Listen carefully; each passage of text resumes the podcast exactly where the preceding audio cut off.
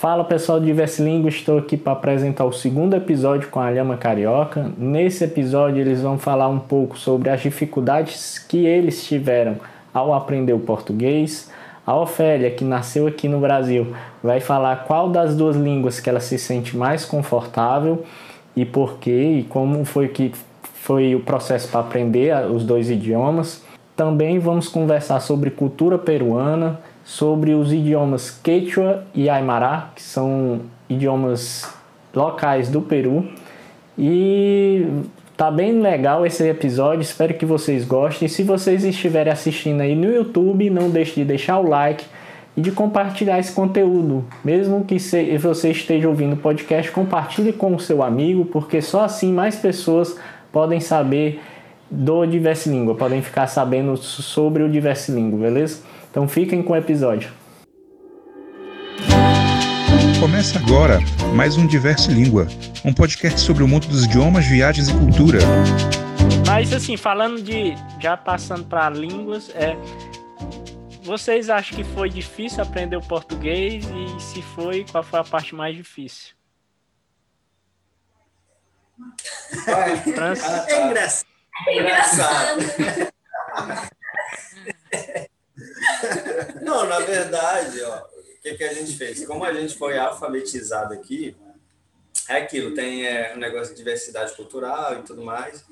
Difícil tem, tem, tem dois aspectos, acho que até mais. Mas começando assim pela escola, como a gente foi alfabetizado em português, alfabetizado não. A partir, eu entrei aqui na sexta série. Uhum. Então eu não sabia nada, nada, nada de português. Mas aí, tipo assim, é, não vou dizer quase a mesma coisa que o intercâmbio, porque eu não cheguei a fazer intercâmbio, mas acredito que seja é, parecido de você estar tá sendo forçado a aprender uma língua, você tem que aprender uma língua desse jeito, porque, enfim, você tem que estudar, tem que fazer as provas e tal, tudo mais, então você se esforça. Os colegas de classe, tem gente, é, todo, acho que todo canto é assim, né? Tem gente que se aproxima e tal, tenta te ajudar, e tem gente que fica te sacaneando, que é normal, uhum. é nessa, nessa idade, né? Todo mundo vai, vai ter o pessoal que vai ficar te sacaneando e tal. Mas, no geral, é, pra, com essa ajuda, vamos dizer assim, acho que foi um pouco mais, é, mais tranquilo para a gente aprender o, o português, uhum. porque, por exemplo, até no final do primeiro ano que a gente ficou aqui, a gente já conseguia se fazer entender o, o que, que a gente queria falar. Pode, era muito sotaque, mas tipo assim, era algumas palavras que tipo assim, a gente sabia um, a gente aprendeu um vocabulário bem extenso, mas tinha algumas palavras que não são muito usadas, que isso aí a gente foi pegando com o passar dos anos. Uhum. Para mim, eu acho que isso foi o que ajudou muito a gente. A gente estava novo também, até porque o, nosso, pelo menos o meu, meu vocabulário, minha, minha, é, meu vocabulário de espanhol não era tão extenso uhum. quanto do português. Então ficou metade, metade. Tanto, é, como que eu posso falar? Sei lá, acho que seria complicado falar tipo um HD, né? Uhum. De, uma memória. Mas assim, tipo assim, eu só usei é, certa capacidade de memória de um HD. Uhum. E aí faltava preencher o resto, né? Então, dizer assim. Para uma pessoa que já tem, já foi, sei lá, tá com 30, 40 anos, usar quase toda a capacidade de vocabulário, de várias outras coisas, é mais difícil ele é. adaptar em outra língua. É. Não sei, é, é o minha falei vocês. É, é, eu acho que assim aprender a, a, se comunicar em português não foi difícil pela é, similaridade da língua, mas você aprender de forma fluente, sem cometer erro nenhum, Uhum. Para mim foi um pouco mais difícil, se demorou bem mais tempo. Como o Francis falou, eu vim com 12 anos, eu vim direto no ensino médio, sem falar nada, nada, nada, nada. Em um ano, né, eu, eu cheguei bem no início do ano escolar, no final do ano eu conseguia me fazer entender, escrever, passei de ano, não repeti nenhum ano, graças a Deus. Tive muita ajuda também, né, dos colegas, dos professores. Mas, assim, aprender a se, a se virar, como dizem, né, a se comunicar, é fácil mas se você quer falar corretamente, que era o meu objetivo, o objetivo dos meus irmãos, né, falar corretamente, sem cometer nenhum erro de concordância e tudo mais, leva sim um pouco mais de tempo. Ao longo dos anos, né, a gente tomou aí um, um, esforço. Graças a Deus a gente gosta muito de ler, de estar sempre né, vendo vídeos, ouvindo música, então isso facilitou muito. Hum. Eu acredito que a mesma coisa acontece com a pessoa que, é, que vai aprender espanhol, por exemplo. Para você se virar, não tem problema, até você conseguir ir para outro país sem falar a língua direito, porque né, você consegue dar um jeitinho. É, mas você falar corretamente, considerando a similaridade das palavras, os falsos cognatos é, são outros 500. Aí uhum. você vai ter que se esforçar bastante. O, oh, deixa eu falar. Uhum. No teu caso, Ofélia, o fato de você ter duas línguas te complicou, te ajudou? No começo, você lembra? Porque você também era novinho. É, como, é. no meu caso, como foi a minha experiência aprendendo espanhol? Não, aprendendo português. Não, mas ela foi alfabetizada aqui, garoto. Uhum. Então. Mas, conta um pouco a tua experiência, que pode ser interessante é. do fato de falar as duas línguas numa casa onde se falam as duas línguas. Se isso uhum. de alguma forma te ajuda, te complica, ou você nem sente já? Hum, eu acho que pelo fato de eu ter sido alfabetizada em duas línguas, não, no caso, ter sido alfabetizada em espanhol e depois ter crescido numa sociedade onde todos falam português, acho que foi algo que me interessou a ser curiosa, a querer aprender novas línguas além dessa. Que, que, uma coisa que eu gosto muito é aprender novas coisas, especialmente focadas sobre conhecer outras culturas e saber como elas se comportam numa sociedade. É algo assim, como na minha casa que eu moro, é sempre uma mistura de culturas, tanto a brasileira quanto a peruana. Por exemplo, em é, reuniões familiares, onde, ao menos aqui, a gente sempre escuta músicas de lá, músicas peruanas. A gente canta ou... parabéns em três línguas. Exatamente, é, a gente canta. É, é, porque tem sempre amigos e amigas e, e às vezes por aí algum pode querer cantar brasileiro.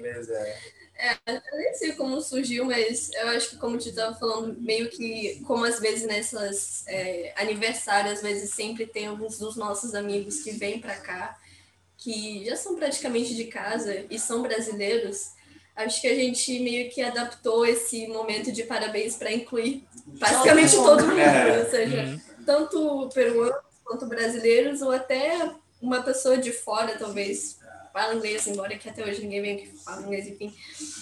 E a gente sempre tem essas misturas. Eu, por exemplo, na minha casa, ao menos, eu falo mais português do espanhol, mas a minha mãe fala totalmente espanhol. E aí, às vezes, os meus irmãos chegam aqui e falam... Misturado. Falam tudo misturado. Então, é sempre uma coisa para mim se tornou tão normal, mas eu via às vezes as minhas amigas que vinham aqui para casa me visitar elas sempre ficavam é, observando bastante essas trocas de conversações que nós tínhamos. E algo que eu nem percebia e que eu achava tão comum para mim, mas eu gostava, eu gosto muito agora que eu percebo que isso acontece, é uma coisa que eu acho muito legal daqui.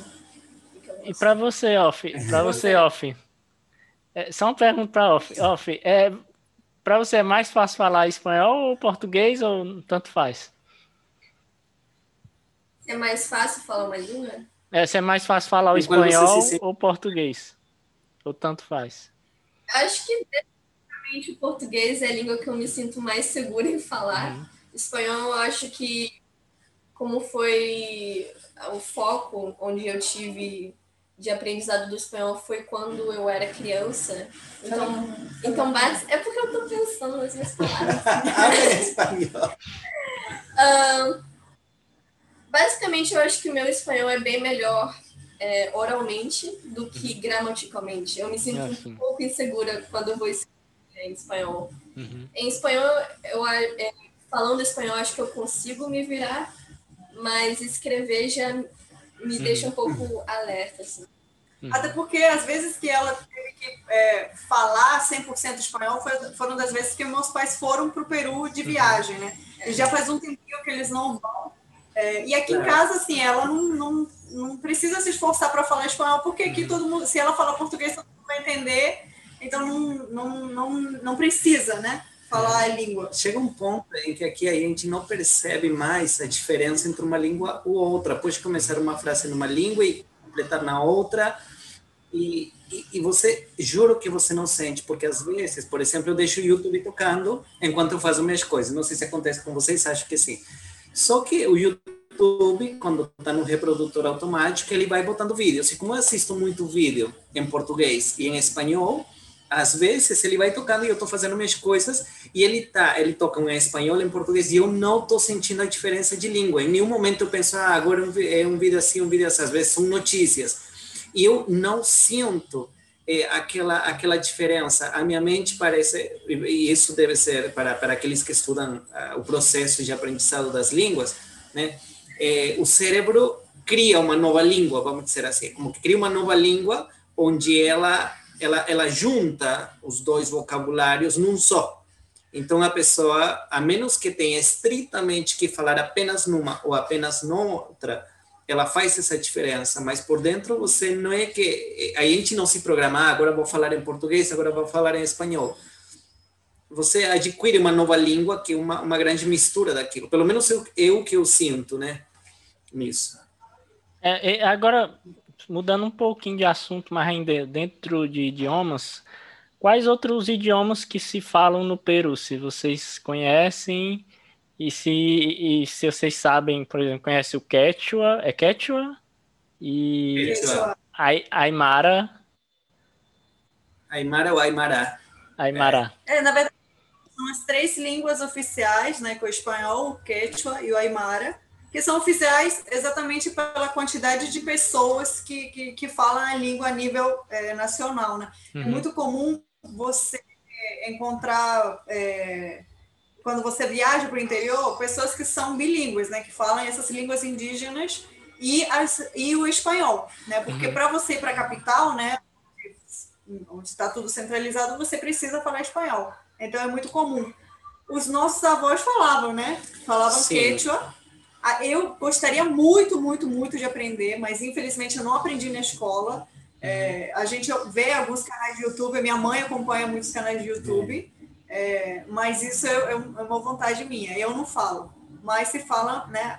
Mas acredito que fale muitíssimas mais, muitíssimas uhum. mais variantes. É, Sim. aqui no Brasil é inúmeras também. É, um detalhe curioso, talvez para quem se interesse nesse assunto e, e, possa acompanhar essa entrevista, né? Se não sabia, é, ou talvez já sabia, né? Possa comentar depois. O quechua é um nome que atualmente se dá a essa língua indígena, sendo que o nome original da língua é Runasimi, né, que é boca de homem, e Quechua era a raça dos, dos, dos eh, desse povo, né, eh, que foi da cultura dos incas, daquela área, e que depois se estenderam ao longo do império. Né? E o Aymara, que é mais para o lado do Lago Titicaca, parte da Bolívia e tudo isso. Uhum. É, sim, são dialectos, né? são, são formas daquele, daquela língua quechua ou quichua, que se fala no norte, no centro, no sul, com algumas, alguns regionalismos. A gente conhece palavras, porque igual que aqui, muitos dos nomes das cidades são produto das línguas indígenas daqui, né? Ah, e, e, muitas palavras do nosso dia a dia aqui no, no, no, português vêm daquelas línguas indígenas, mesmo sem que a gente saiba que, que a raiz é essa. Acontece o mesmo lá.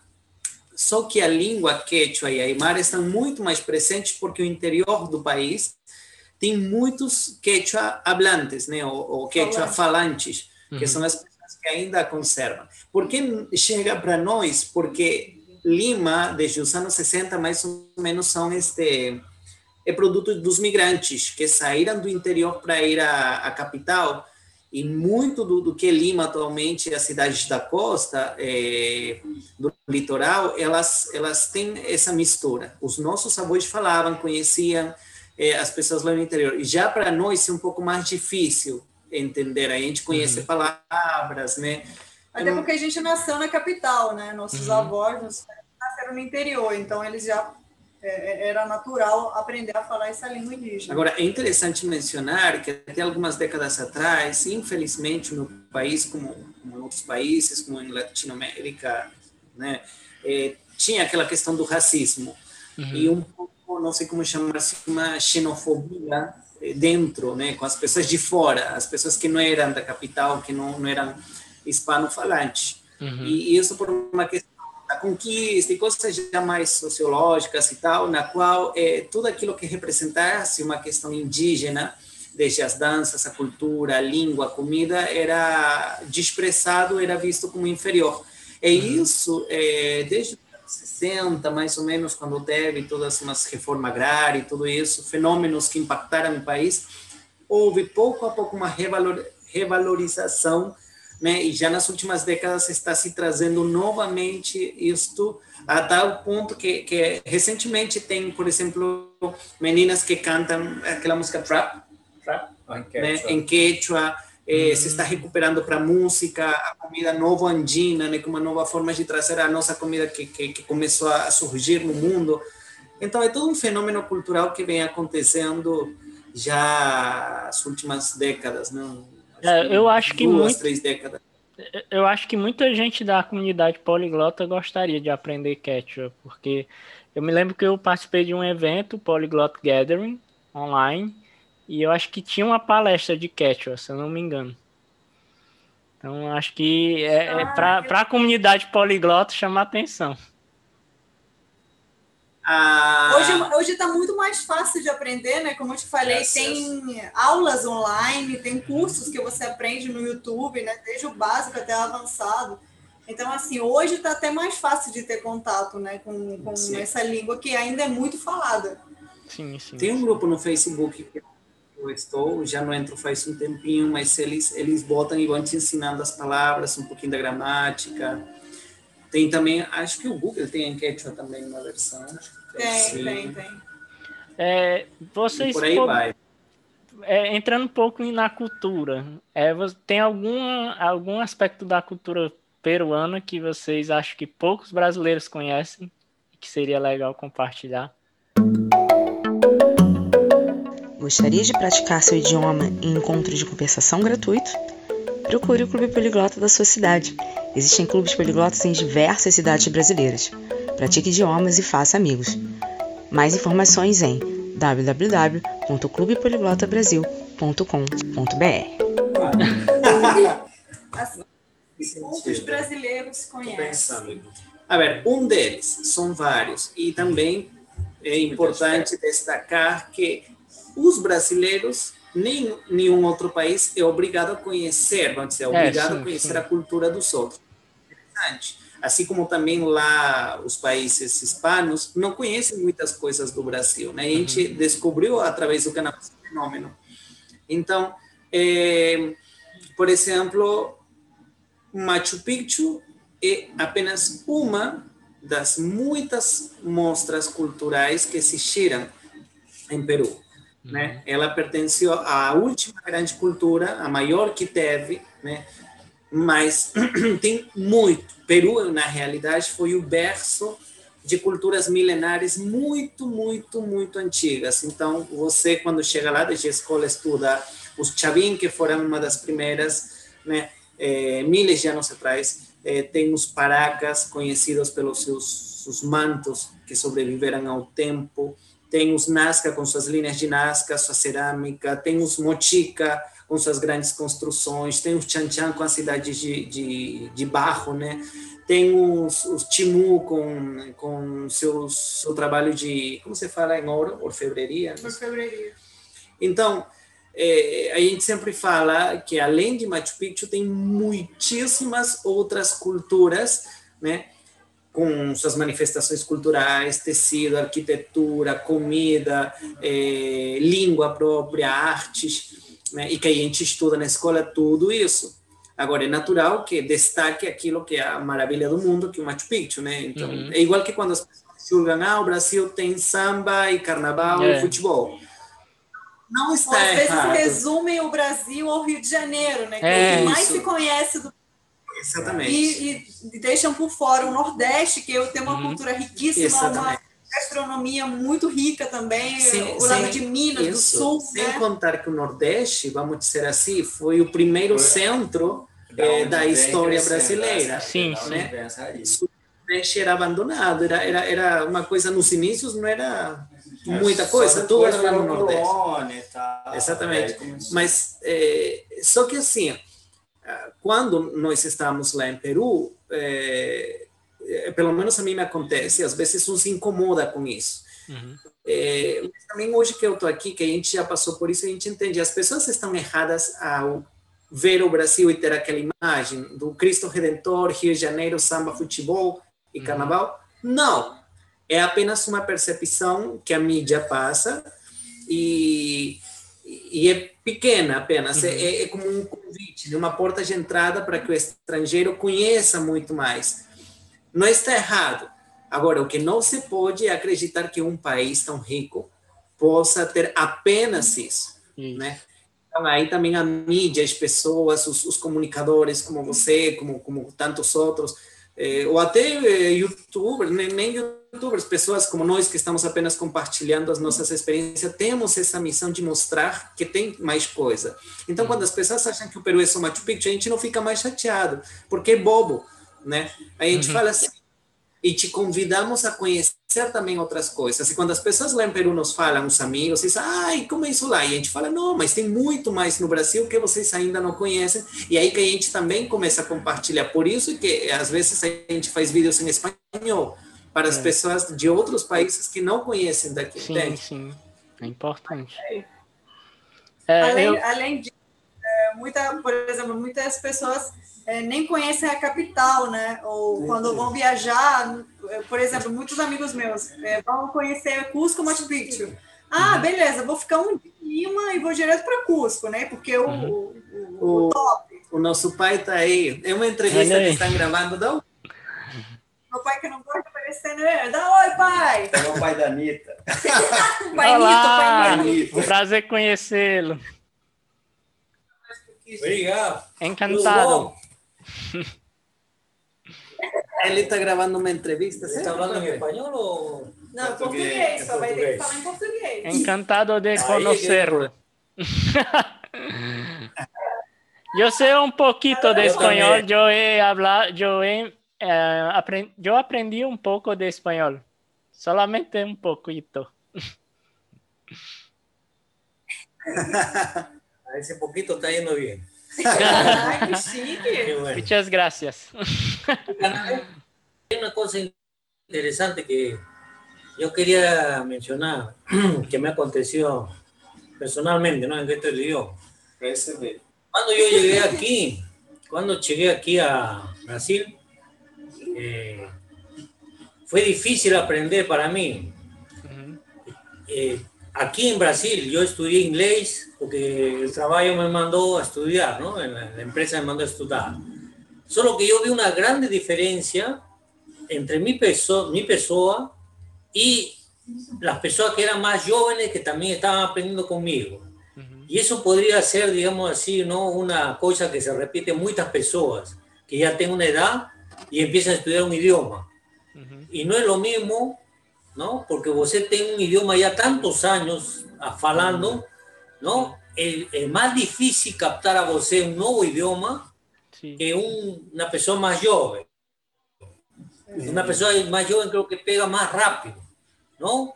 Y, y porque todavía, digamos así, su, su, su, su parte física del cerebro donde acumula esas memorias de la lengua, ¿no? Debe estar un poco más, más limpa, ¿no? Más vacía. En cambio, la gente que tiene más edad, fica más difícil y tanto es así que, por ejemplo, eh, los compañeros que venían de Norteamérica y venían a vivir aquí, a, a trabajar aquí, a- nunca aprendían el, portugués. ¿no? Y no les interesaba aprender porque era, de repente les, les resultaba también difícil, ¿no? Es una cosa que yo noté, yo pude, pude apreciar aquí, ¿no? En esto del idioma, ¿no? A mí me costó, mi- mira que hasta ahora, yo ya tengo como 15, 16, 17 años, y yo, no consigo pegar el idioma portugués, ¿no? Del jeito que vocês falam, siempre fica un sotaque, ¿no? Hay algunas palabras que yo ainda no reconozco, ¿no? Y a pesar que tengo mucho tiempo, ¿no? Lógico, me he virado para trabajar todo, pero no, no es el portugués que debería yo de estar falando, ¿entiendes? Sí. Olha só, Isso é o que eu posso comentar. Sim. Talvez ajude muito a muita. Sim, sim. Entendeu? Sí, sí, yo comprendo, yo comprendo español. Son, yo creo que yo no sé hablar mucho español, pero yo comprendo mucho. Ah, bueno. Ah, tá. Que legal, que legal, que bom. Que meu pai mistura tudo, então. muito legal, muito legal ver seu pai participando. E é gente, isso. Pode, pode perguntar o que você estava perguntando. Gente, é, é para não, não estender tanto, né? Para também não ficar muito cansativo para vocês. É, antes de eu ir para a parte final, eu queria perguntar para cada um de vocês. Eu gostaria de saber se vocês falam outro idioma que além do português e do espanhol.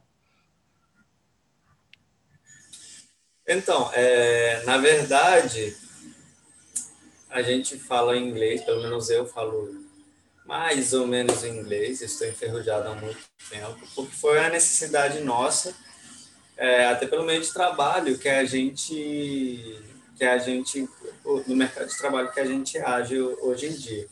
E mais foi uma visão mais do, do nosso pai, né, que ele apareceu e mostrou e como ele já estava incluso no mercado de trabalho, ele sabia que isso ia ser muito útil para a gente agora. E também para futuras propostas, enfim. Então ele investiu isso na gente desde pequeno, desde a idade da Félia. E daí a gente foi pegando até ele foi foi investindo isso na gente, depois a gente foi desenvolvendo, foi praticando até virar, isso virar essencial para a gente no trabalho e enfim, várias outras coisas, né? Porque é uma a língua global aí que nos ajudou muito. A gente, é, eu no caso, mais ou menos, né? No caso dos três é espanhol, português e, e o inglês. Uhum. E no caso da OFE, pode falar. Uh...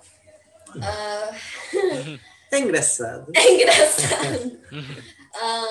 um, o inglês foi também por é questão do meu pai, dos nossos pais, que eles que sempre quiseram que a gente tivesse o máximo de vantagem possíveis.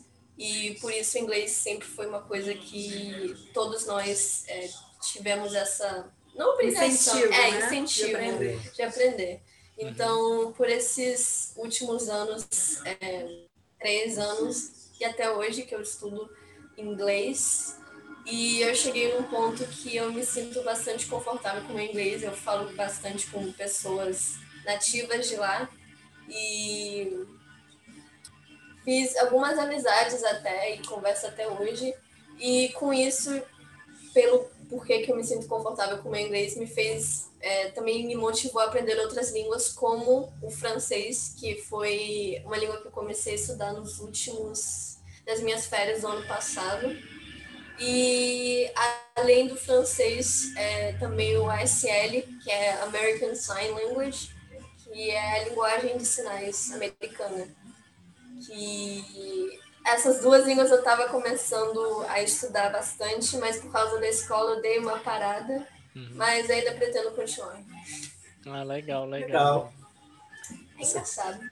É, eu acho que o Ofélio tem algumas pretensões aí, né? nos Estados Unidos aprendendo a ESL. É. É, porque eu, eu, eu tinha comentado, né? Ah, pelo menos o inglês, como parte da língua universal que é hoje, todo mundo passou por questão da escola, no trabalho e tal. Uhum. Mas, de acordo com a necessidade atual, alguns, alguns estamos mais enferrujados que outros, mas é uma língua que, mesmo que a gente não fique com tanta fluência por umas épocas, em outras épocas sim, ah, já passou a ser parte do nosso conhecimento, né? É, a gente compreende, a gente lê, a gente, a gente não se trava perante essa língua. Não podemos dizer que desconhecemos a língua porque estamos familiarizados com ela desde sempre, uhum. com a escola e tudo isso. Hoje, por exemplo, eu posso ler, posso escrever mas se me botam um, americano aqui para falar, eu vou me perder, porque eu estou bem enferrujado, meu treino, o ouvido, né, a, a fala faz tempo, não tenho com quem falar. Né? Tipo, o meu trabalho atual não me exige isso. Mas como a gente está familiarizado, sei que se eu começar a treinar de novo, posso de novo eh, voltar àquela, àquela fluidez, né? Então, com cada um está sendo assim. Ofélia, por exemplo, é hoje talvez quem mais está com essa frequência, está tá fazendo aula, ela, ela tem aquelas conversações até com nativos de lá. Uhum. Canais no YouTube Isso. que ela segue em inglês. Ah. E, e por aí vai, né? Ah, legal. Aí cada um está em nível de, de ferrugem. é legal, é, você está aprendendo francês, Ofélia. Eu também estou aprendendo. É, é, uma língua que eu estou aprendendo agora. Eu, eu me considero um certo nível fluente em inglês. Às vezes eu fico enferrujado também. E espanhol eu, eu tento aprender, mas não, não tem sido o meu principal objetivo agora, mas eu, eu sigo bastante canais em espanhol. Tem um que eu gosto muito, que é o do Luisito Comunica, que é um mexicano que viaja pelo mundo. Ah, sim, ele é ótimo. Pois é. Ele é ótimo, eu sigo ele também. E, e hum, eu acho que eu escuto mais em espanhol do que eu pratico espanhol, mas, mas é isso. E pessoal, e para fechar. Há um, há um canal. Pode dizer. É, deixa eu deixar só uma, uma. Tem um programa em Televisão Nacional de Peru, TNP, que está no YouTube. Para quem queira conhecer eh, de, da cultura peruana e queira também treinar o ouvido em espanhol, eh, sucedeu em el Peru, aconteceu em Peru. Ah, e está no YouTube. Tem programas de quase uma hora e são, cara, esse aí eu já vi quase todos os capítulos direto, maratona, e, e olha, ele é semanal, e é de quantos anos esse, esse, esse programa? mas assim, por isso que eu falo, é sobre história peruana, uhum. né? E de todos os tipos, contemporânea, antiga, e, e para quem queira treinar o espanhol também vai servir. Eu adoro. E para quem quer ver curiosidade, é só seguir a gente. É. eu adoro história, eu adoro história e, e eu adoro ouvir os vídeos de você, assistir os vídeos de vocês em espanhol também, adoro.